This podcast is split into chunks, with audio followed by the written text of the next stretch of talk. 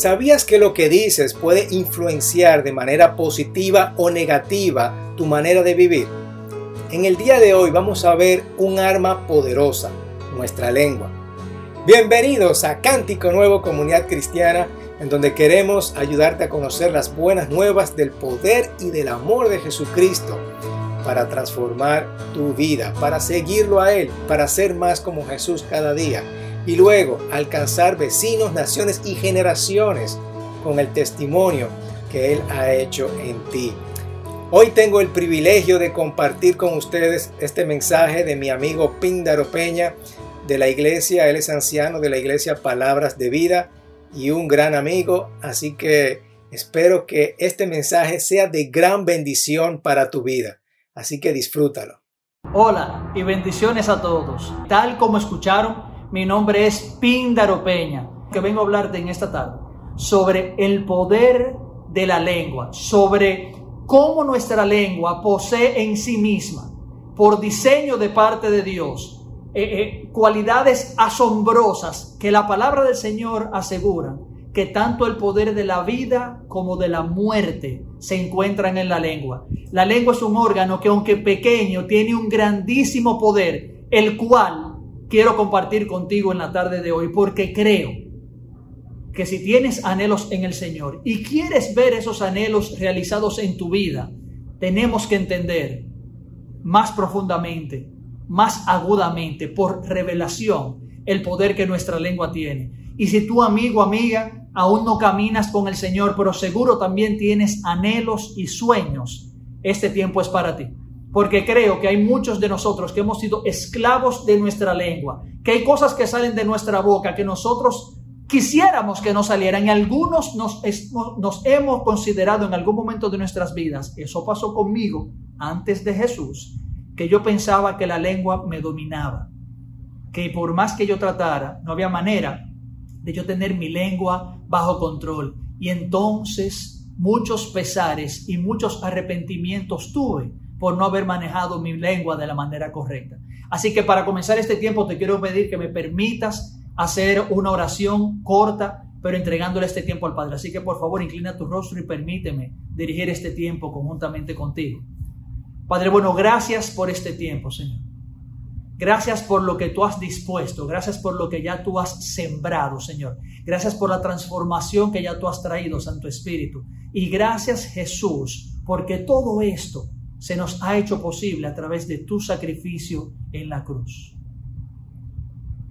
Te pido, Señor, que en esta tarde, en este tiempo, a través de tu Santo Espíritu, que es Maestro de la Iglesia, que es el que traería a nosotros toda verdad, que es aquel quien trae revelación no solamente a nuestra alma y a nuestro corazón, sino también a nuestro propio espíritu, te pido que haga justo eso.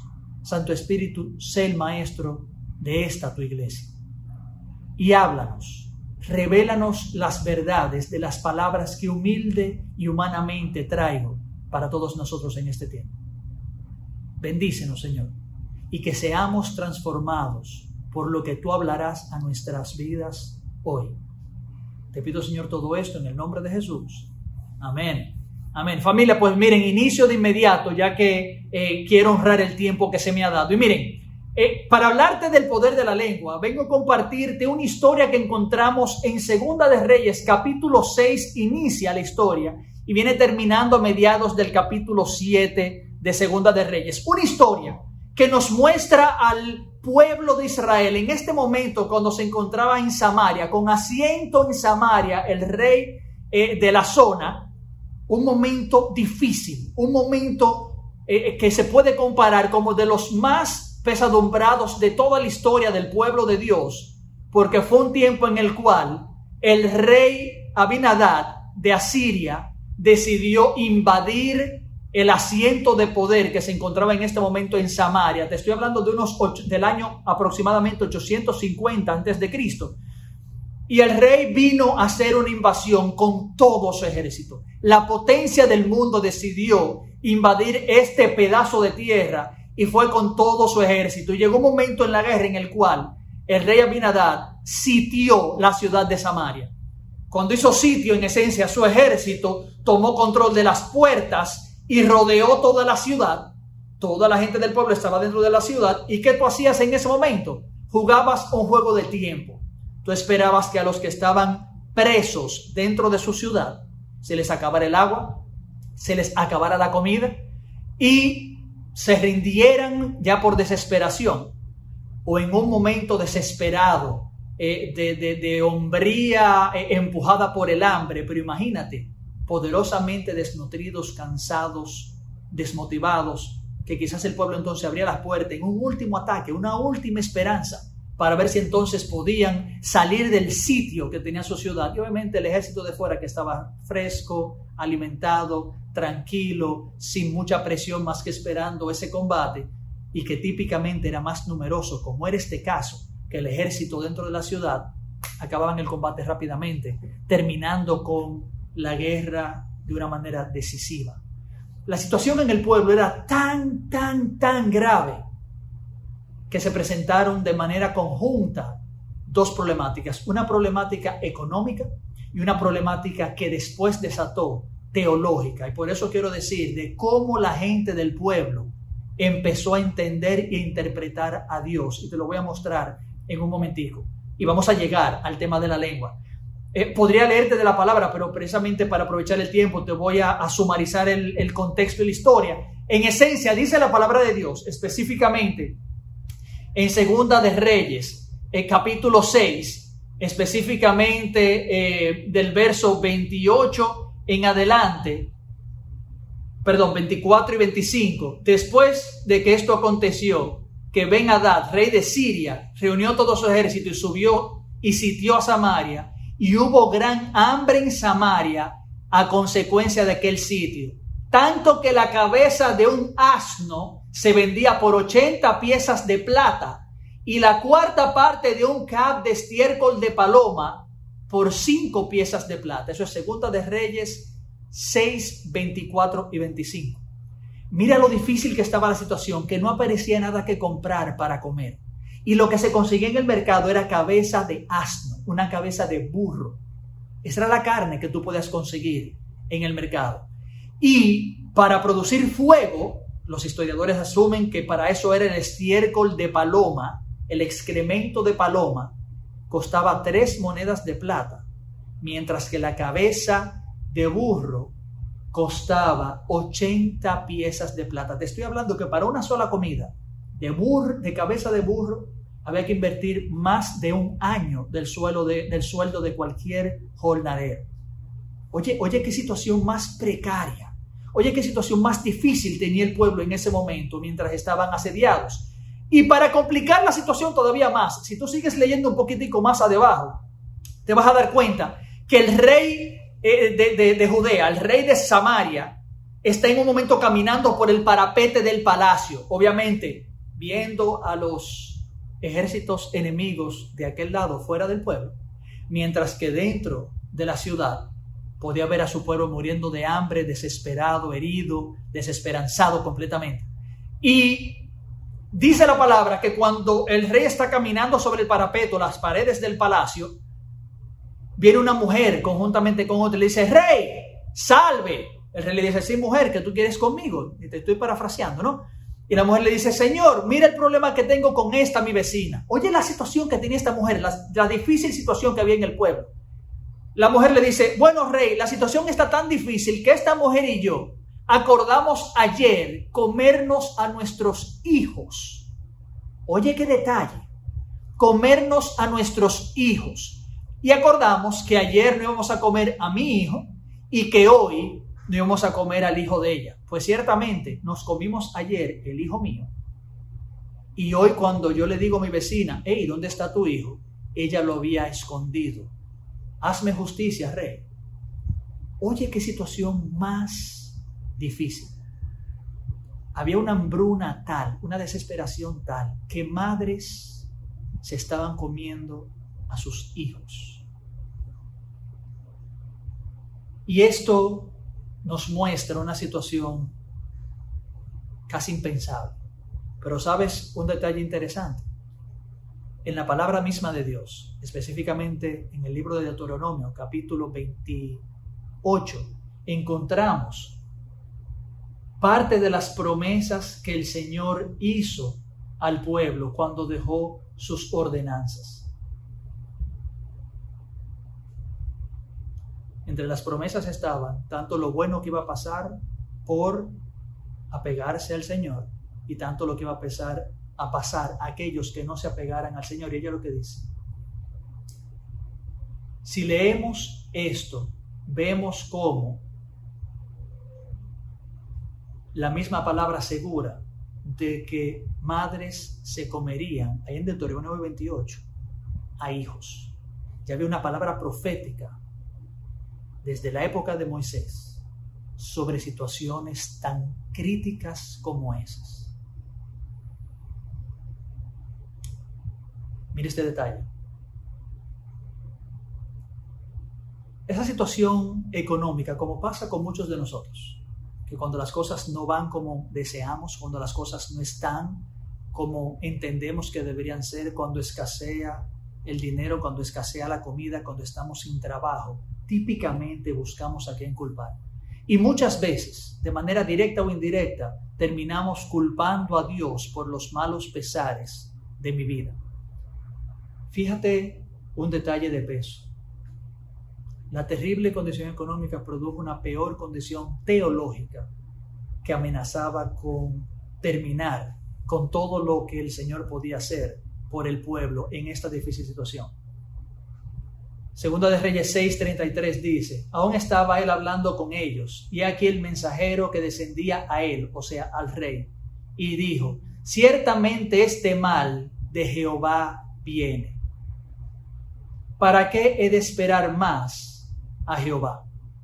Fíjate cómo este mismo grupo de personas, el rey, un guardia, las mujeres, la lectura es, óyeme, esto que nos ha sobrevenido, Dios lo ha mandado. ¿Y cuántos de nosotros no hemos creído que todo lo malo sobre nuestras vidas viene de parte de Dios? Y permíteme aclararte, el Dios al que creemos, el Dios al, al que servimos, el Dios que amamos, ese Dios que ha asegurado que nos ha amado primero a nosotros, no es Dios hacedor de mal. La palabra asegura que el Señor no tienta a nadie. Y la palabra asegura en Romano capítulo 2, verso 4, que el Señor nos guía al arrepentimiento. Él quiere llamarnos a Él por su paciencia, bondad y longanimidad.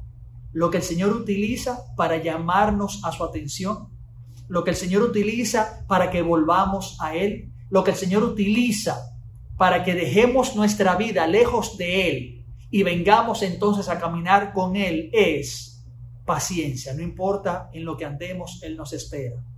Longanimidad, sin importar el tiempo, Él siempre va a estar de buen ánimo esperando que volvamos. Y benignidad, lo cual significa por su bien.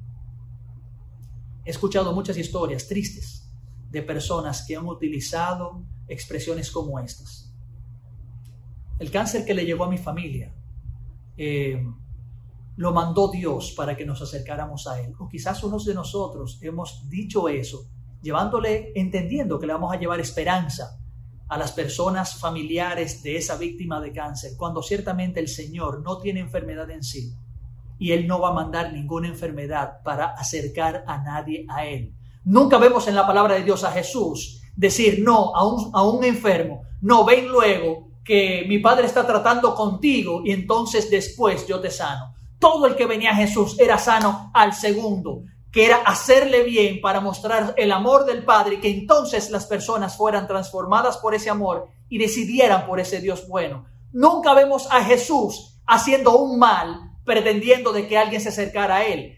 Y Dios no ha cambiado. Él es el mismo ayer, hoy y siempre. Píndale el castigo por el pecado y la ira de Dios que vemos en el Antiguo Testamento, amigos, te aseguro, ciertamente el pago que había que hacer por el pecado fue hecho. La ira que tenía que derramarse sobre alguien por el pecado ya fue derramada. El precio que tenía que pagarse de sangre para que la ira de Dios pasase, ya fue paga con sangre de aquel perfecto, inmaculado, que sin mancha murió por ti, por mí, el Señor Jesucristo. Y eso son buenas noticias. Aquel que era digno fue y se hizo indigno para entonces hacerme a mí digno y justo delante de los ojos del Padre. Hacerte a ti digno y justo ante de los ojos del Padre.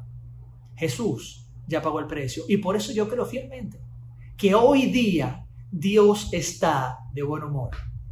Dios hoy día solamente se maneja con bien para ganar nuestro corazón y mantener nuestro corazón en Él mismo. Hubo un detalle interesante que pasó en este relato. Si tú vas un poquitico más adelante y avanzas a Segunda de Reyes específicamente, el capítulo 7, ya los versos 6 y 7, tú vas a ver el desenlace de algo que pasó con un grupo de hombres. Hubo otro grupo de hombres. Estaba la ciudad que estaba asediada, estaba el ejército asirio asediando la ciudad y había un grupo de cuatro hombres leprosos, los cuales vivían fuera de la ciudad porque no sé si recuerdas que los leprosos una vez eran diagnosticados con esta devastadora enfermedad, eran sacados del pueblo y vivían como en colonias fuera del pueblo. Y los leprosos viendo esta situación, diciendo, óyeme, no tenemos de qué vivir, porque típicamente los leprosos vivían de lo que conseguían fuera del pueblo, por afuera del pueblo lo que era un ejército enemigo, y no podían accesar a la ciudad por el sitio, y tampoco los familiares podían sacarle comida por el mismo sitio que había sobre la ciudad. Los leprosos en este caso dijeron, hey, vámonos al campamento enemigo a ver qué encontramos ahí. Y oye, la situación está muy mal cuando entendemos que nos va mejor con el enemigo que con nuestra propia gente. Piensa. Y los leprosos, cuando llegan al campamento enemigo, encuentran algo sorprendente. Encuentran completamente desierto el campamento enemigo. No quedaba un solo asirio en el campamento enemigo. ¿Cómo pasó esto? Te leo de 2 de Reyes 6, versos 6 y 7.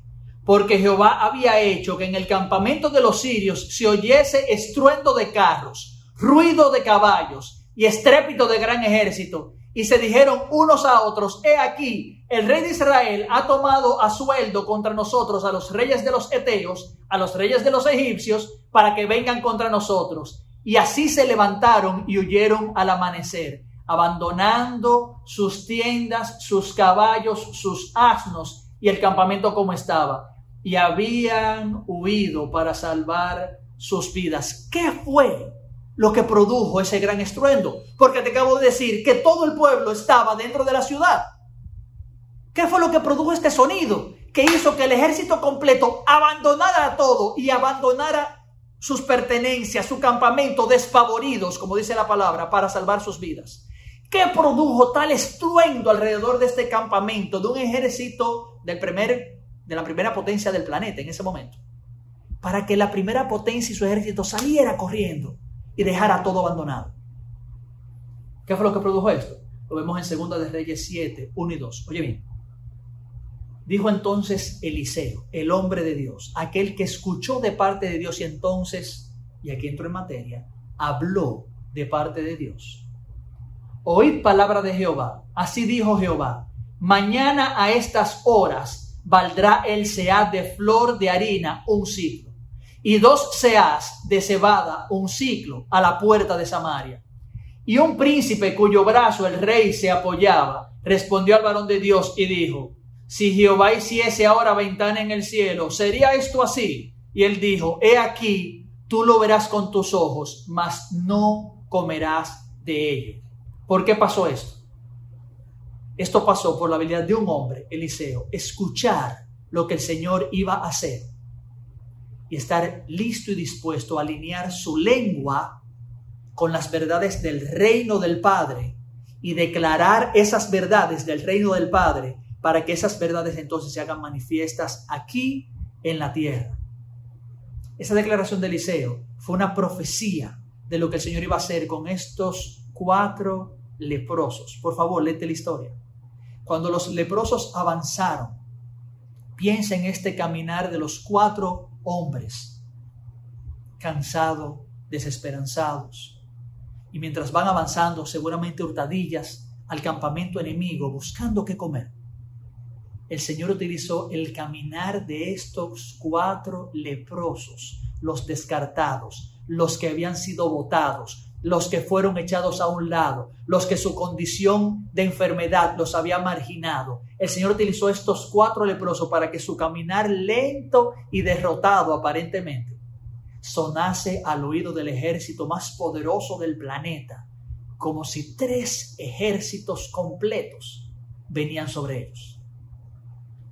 Pero tomó un hombre, Eliseo, que escuchara de Dios, alineara su fe, su corazón, su creencia con lo que Dios iba a hacer o quería hacer, y entonces tener el de nuevo, la valentía de alinear su expresión, su lengua con eso que el Señor iba a hacer.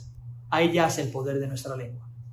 Cuando nosotros podemos declarar las cosas como deseamos que sean, sabiendo que el Señor va a hacer, confiando en Dios, no por nuestra sabiduría, no por nuestras habilidades, sino en una confianza plena, en fe perfecta con el Padre y en el Padre, alineando lo que decimos a lo que es en el cielo. Por eso Jesús en un momento dice, no tienen porque no saben pedir. Es un tema de nosotros entender cómo son las cosas en el cielo, donde hay amor, hay honra, hay paz hay libertad, hay sosiego, hay refrigerio, hay libertad. Y entonces nosotros declarar por nuestra boca esas verdades para que se hagan realidad en la tierra. El pastor Bill Johnson dice que nuestra lengua crea mundos y piénsalo. Típicamente lo que nosotros declaramos es lo que creemos. Y cuando declaramos algo que creemos, eso va formando nuestra realidad. Y te pongo un ejemplo rápido. Si tienes una situación con tu hijo que quizás ha caído en el uso de sustancias prohibidas y tú sabes el daño que eso le hace y ves que pasa tiempo, tú oras por tu hijo, quizás lo llevas a terapia, tratas de eh, eh, ayudarlo en su situación y él sigue de mal en peor. Y llega un momento de desesperanza en nuestro corazón y decimos, esa situación no tiene solución. Típicamente, como se dice en el argot de deporte, tiramos la toalla y dejamos de hacer todo lo que tenemos que hacer para que nuestro hijo cambie, perpetuando la situación de nuestro hijo. Pero primero comenzó con un creer en el corazón que ya no había nada que hacer y típicamente se acompaña a eso por una declaración de nuestra lengua, de nuestra boca, cuando digo, ya no hay nada que hacer. Nuestra lengua es poderosísima, porque nuestra lengua revela lo que hay en nuestro corazón, lo que realmente estamos creyendo en nuestras vidas. Ahí ya la verdad sale, lo que sale por nuestras bocas, en un momento de verdad, en un momento de emoción, no cuando estoy filtrando y cuando estoy siendo muy cerebral y, muy controlado en mis emociones. No, no, no, te estoy hablando cuando salen las cosas sin filtro. Eso es lo que está instalado en mi corazón y nuestra lengua es increíblemente poderosa. Fíjate que toda la creación se gesta en el corazón del Padre, pero se manifiesta luego de que el Señor dijo. Y podemos encontrar rápidamente en Génesis 1 y 2, capítulo 1, verso 2, como de en adelante. Podemos ver fácilmente, como vez tras vez, la Biblia dice, y Dios dijo, y Jehová habló, y Dios dijo, y Dios habló. Y cada vez que Dios decía algo, que Dios articulaba una palabra, algo pasaba en la creación. Los mares encontraron límites. Las aves empezaron a, fueron creadas y empezaron a volar. La bóveda del cielo fue establecida. Los animales que reptan y que viven en seco fueron creados, terminando con la creación del hombre. Toda la creación, el Señor pudiéndolo haber articulado desde su trono, y solamente desearlo y pensarlo se hubiera hecho, pero creo que hay un modelo precioso, poderoso, espectacular en entender que el Señor vio como bueno mostrarnos en su propia palabra de que Él dijo, de que Él habló. Nuestra lengua tiene poder. Y lo vemos en la creación de todo, cuando el Señor decidió utilizar el habla para que eso que estaba en su corazón fuera manifiesto. Pero como te dije, en nuestro caso, lo que sale de nuestra boca es lo que está instalado en nuestro corazón. ¿Qué pasa entonces cuando nuestro corazón no hay lo que tiene que haber? Cuando no está alineado a la esperanza, cuando no está alineado al amor, cuando no está alineado a los principios del reino. Simplemente nuestra boca va a manifestar cosas contrarias a aquellas que son amor, que son esperanza, que son de bien. Porque eso es lo que vamos a estar creyendo en nuestro corazón. La palabra lo asegura. De la abundancia del corazón habla la boca. De lo que tenemos aquí es que hablamos por aquí. Entonces el tema de la lengua realmente no es un tema de la lengua. El tema de lo que está saliendo actualmente por nuestra boca, maledicencia, malas palabras, eh, eh, gritería, eh, malas formas, no es un problema de que yo no sé controlar mi lengua. Tampoco es un problema de que es la costumbre que tengo por lo que aprendí en mi casa, eso influye, no digo que no, de lo que yo vi en mi barrio, en mi sector, eso influye, digo que no, no digo que no. Pero si tú quieres resolver un tema de tu lengua, tienes que atender tu corazón, tienes que ver qué hay en tu corazón, qué es lo que está produciendo, que tú te sientas esclavo de tu lengua. Proverbios 18:21 asegura, la muerte y la vida están en poder de la lengua y el que la ama comerá de sus frutos. Esto es lo que quiere decir. Primero, que el poder de la vida y la muerte esté en la lengua, es que tanto como nosotros digamos para bien, veremos bien, veremos vida en nuestras vidas, creyendo en nuestro corazón esa verdad. Ahora bien, todo lo que declaremos mal, creyendo en nuestro corazón que está mal, perpetuará ese mal. El bien o el poder de la vida y de la muerte. Cuando se sentencia a alguien en una corte, hay una declaración de un juez. Libertad o culpabilidad. Pero fíjate la segunda parte. Y el que la ama comerá de sus frutos. ¿Qué quiere decir eso? Que tú cosecharás lo que sembrarás con tu boca.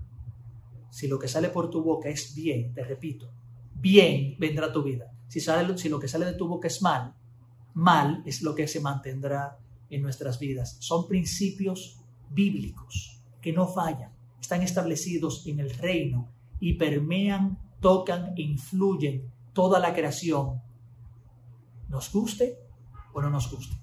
La gravedad funciona para todos, la entendamos o no.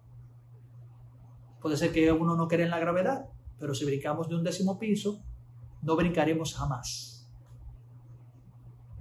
Y la gravedad funciona estemos de acuerdo con ella o no, no sepamos la fórmula física de la gravedad o no, pero la gravedad sigue ejerciendo su fuerza sobre nosotros. Asimismo son los principios espirituales, los principios establecidos en la palabra de Dios, como estos que te acabo de leer. Tenemos que ver qué está pasando en nuestro corazón.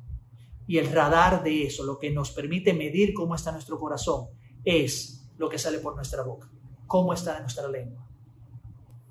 El Señor desea confiar todo su poder en nosotros que fuimos dejados, comisionados por Jesús aquí sobre la tierra para continuar la obra de Jesús aquí en la tierra. Oye cuán importante tú y yo somos. Escúchame bien, y esto lo tiene que escuchar alguien. Alguien que se ha sentido desvalorizado, alguien que ha entendido que no tiene nadie por qué confiar en él o en ella. Eh, te han dicho muchas veces que tú quizás no sirves para nada, que no se puede poner nada en tus manos porque no se va a terminar haciendo, o palabras similares. Te vengo a decir en este momento que el Señor confía tanto en ti y en mí por la obra de Jesús en nuestras vidas, que Él vio como bueno dejarte a ti y a mí la continuidad de la obra de Jesús sobre esta tierra. Considéralo, fuimos comisionados, somos copartícipes, fuimos autorizados por el Hijo mismo para continuar su obra redentora aquí sobre la tierra.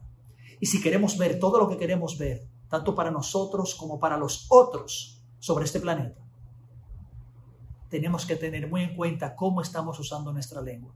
Porque el Señor sabe el poder de la lengua, sabe cuán poderosa Él es. Él la utilizó para crear todo. Él utilizó su lengua para crear todo. Pero el Señor no nos va a dar un poder ilimitado porque sí, imagínate que todo lo que dijéramos, todo lo que deseáramos y dijéramos por nuestra boca fuera hecho. El planeta quizás explotaría entre deseos y deseos de diferentes personas.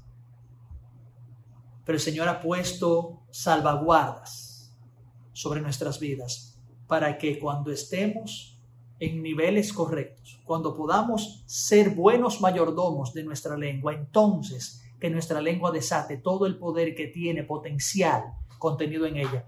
Vemos este tipo de salvaguarda. Un ejemplo de esta salvaguarda la vemos también en el libro de Génesis cuando la palabra asegura de que el Señor, una vez Adán y Eva salen del huerto porque pecaron, el Señor guarda el huerto para que ellos no pudieran volver. Recuerda que habían dos árboles, el árbol del conocimiento del bien y el mal y el árbol de la vida. Y el Señor lo dice, no puedo permitir que ellos coman del árbol de la vida en condición de pecado, porque si no, la condición de pecado se perpetuaría.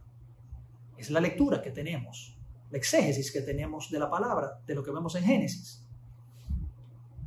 El Señor puso guarda sobre lo importante para que el mal no se perpetuara en la humanidad hasta que viniera Jesús. Así mismo el Señor ha puesto salvaguardas hasta que no tengamos nuestra lengua en control porque nuestro corazón esté alineado al Hijo. Nuestra lengua no va a tener todo el poder manifiesto que ya tiene. Y como quiera que sea, en base a los principios que te hablé hace un rato, la lengua sigue teniendo poder. Pero si queremos vivir todo el poder manifiesto, tenemos que vivir vidas de santidad, tenemos que vivir vidas apegadas al corazón del Padre, vidas que honren al Hijo y que no contristen al Espíritu Santo. Vidas dignas de Él, vidas en las cuales el Señor pueda confiar que cada una de nuestras palabras porque estemos como Eliseo, atento a lo que él dice, atento al corazón de él, atento a su plan y su propósito, y que eso sea lo que hablemos, para entonces él desatar todo lo que quiere desatar sobre esta tierra y sobre nuestras vidas. Y te digo, hay un hay una expectativa, aunque pueda sonar extraño, una expectativa grande en el cielo sobre ti y sobre mí. Te sigo hablando sobre el poder que hay depositado en ti y en mí y que se manifiesta a través de nuestra lengua. Fíjate, de manera especial, en Mateo 11:11, 11, el Señor Jesús hace una declaración y dice, de cierto os digo, entre los que nacen de mujer no se ha levantado otro mayor que Juan el Bautista, pero el más pequeño en el reino de los cielos mayor es que él. El Señor Jesús asegura que no había nadie mayor nacido antes de Juan que fuera mayor que Juan pero asegura que aquellos que son del reino, y te tengo buenas noticias, del reino somos aquellos que hemos entregado nuestra vida a Jesucristo, dice que todos son mayores que Juan. Y fíjate un detalle, David fue antes o después que Juan, fue antes que Juan, y Jesús aseguró, con todo lo que el rey David logró, que Juan fue mayor que él. Moisés fue antes o después que Juan. Moisés fue antes que Juan, y Jesús aseguró que Moisés, en este caso, fue menor que Juan, aquel que era conocido como ser amigo de Dios. Elías, Eliseo, Isaías, todos fueron antes que Juan. Y Jesús aseguró que Juan fue mayor que ellos. Pero el Señor entonces nos trae la mejor noticia de este momento, de esto que te estoy hablando. Cuando Él dice, que los que están en el reino, mayores que Juan somos. ¿Sabes tú que en ti y en mí está el potencial de vivir vidas no iguales, no similares, mayores que las de Moisés, David, Salomón y todos los profetas del Antiguo Testamento? Asegurados directamente por el Hijo, Jesús dijo eso. Hay una expectativa. Lo que ellos hicieron es lo que nosotros deberíamos estar haciendo. Pero fíjate un detalle, eran hombres que estaban muy atentos en sus corazones, de que sus corazones estuvieran en orden. Los que no lo lograron mantener terminaron mal, como el caso de Salomón. Aunque Salomón técnicamente terminó bien, pero caminó un trecho mal por no apegarse en su corazón a lo que Dios pedía de él. Pero fíjate que esta estela de hombres y mujeres, héroes de la palabra de Dios, Jesús asegura que menores que Juan son. Y también asegura que tú y yo mayores que Juan somos. Todo el cielo espera por ti y por mí. La nube de testigos y todo el cielo espera por ti y por mí. Y eso son buenas noticias. Fíjate cómo Eliseo declaró una verdad con su boca. Y esa verdad fue hecha manifiesta. Porque ¿qué pasó? terminó la historia del inicio. Sucede que entonces los leprosos vuelven a la ciudad y dicen, Señor, al rey, el campamento enemigo está completamente vacío. Y el rey dijo, ¿cómo va a ser? Y manda entonces un explorador a ver si era verdad que el campamento enemigo estaba vacío. Y cuando el explorador va, ciertamente encuentra el campamento enemigo no solamente vacío, sino listo para tomar todo el botín o todo como botín, las pertenencias, los animales, la comida, el armamento de todo el ejército enemigo. Y ciertamente, como el profeta Eliseo había declarado un día antes, al otro día en el mercado sobraba comida y el pueblo se podía alimentar sin problema por el gran botín de comida, armamentos, equipo, animales que ellos pudieron colectar del campamento enemigo. Y todo esto, tal actividad sobrenatural, se dio porque un hombre de Dios declaró la verdad que entendió y escuchó del corazón del Padre, para que entonces el Señor utilizara el caminar de cuatro hombres descartados para que sonase como que tres ejércitos venían contra el enemigo.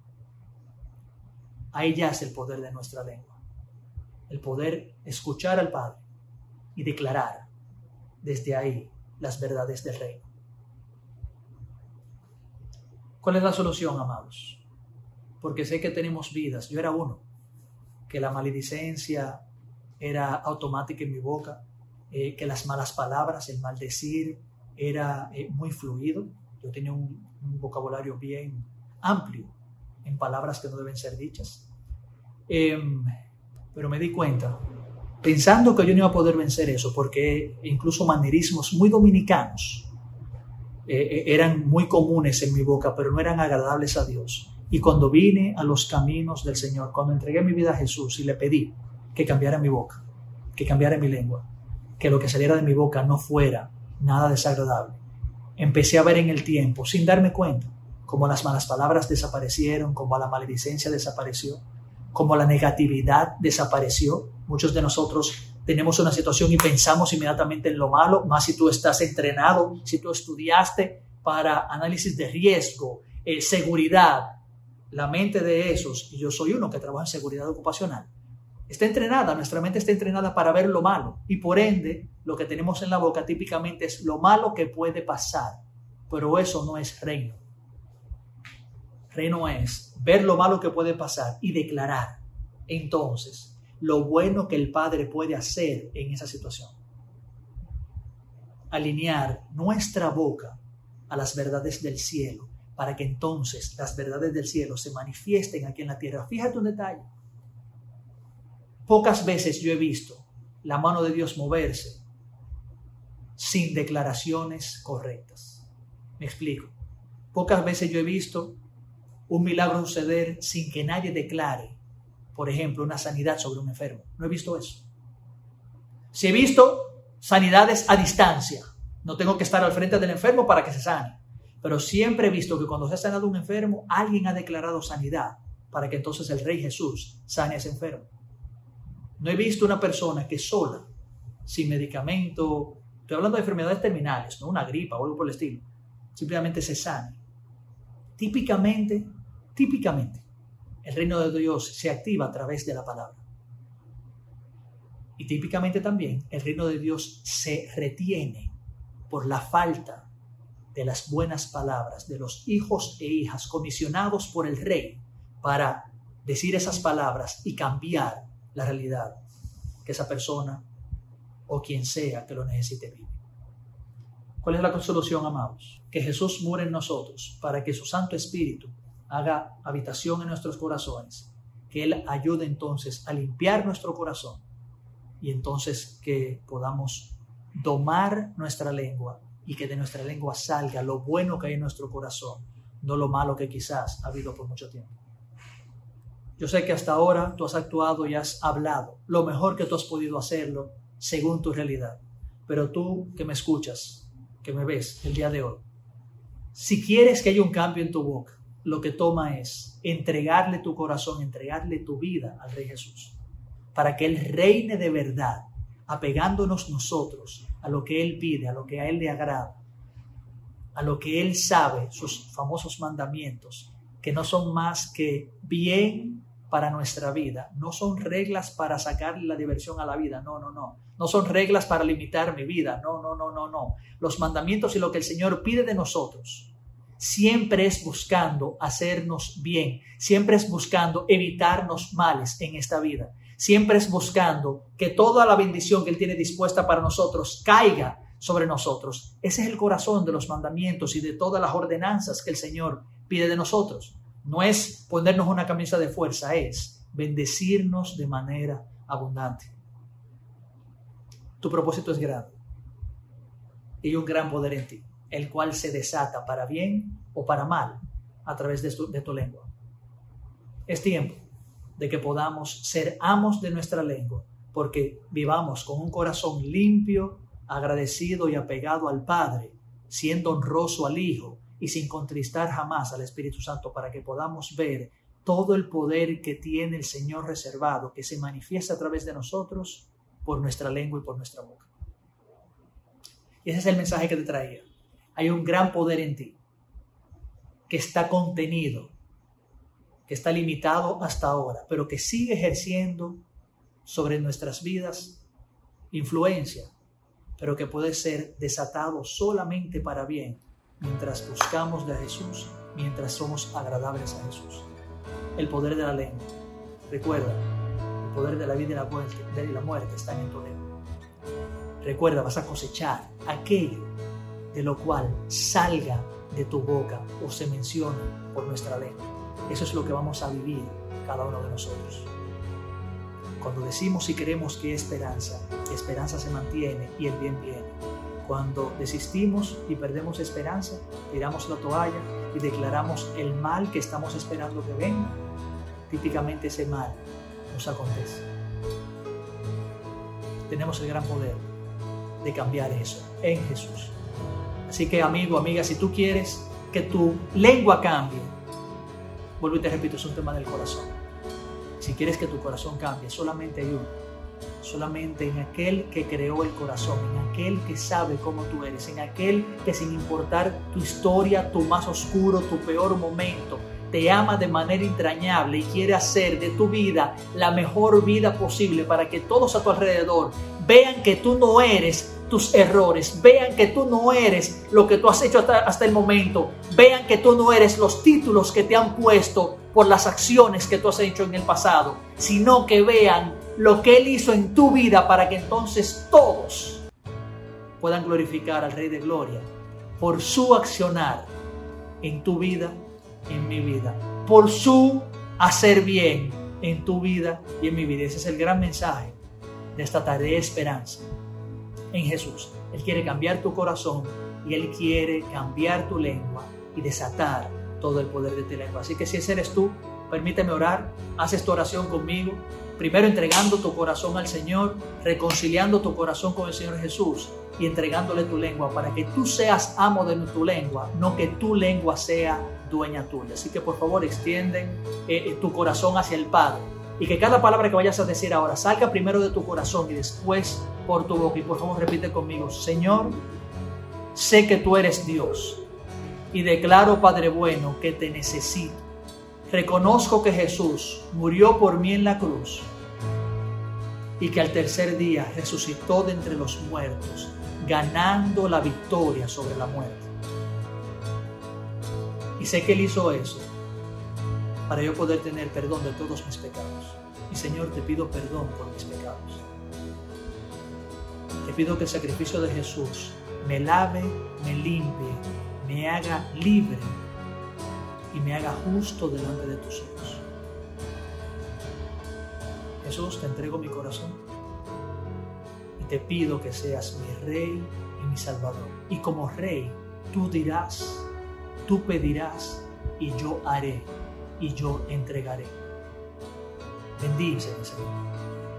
Y gracias por inscribir mi nombre en el libro de la vida.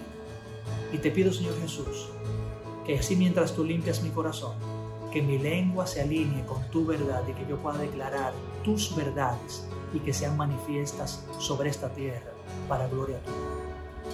Pido todo esto en el nombre de Jesús. Amén. Amén.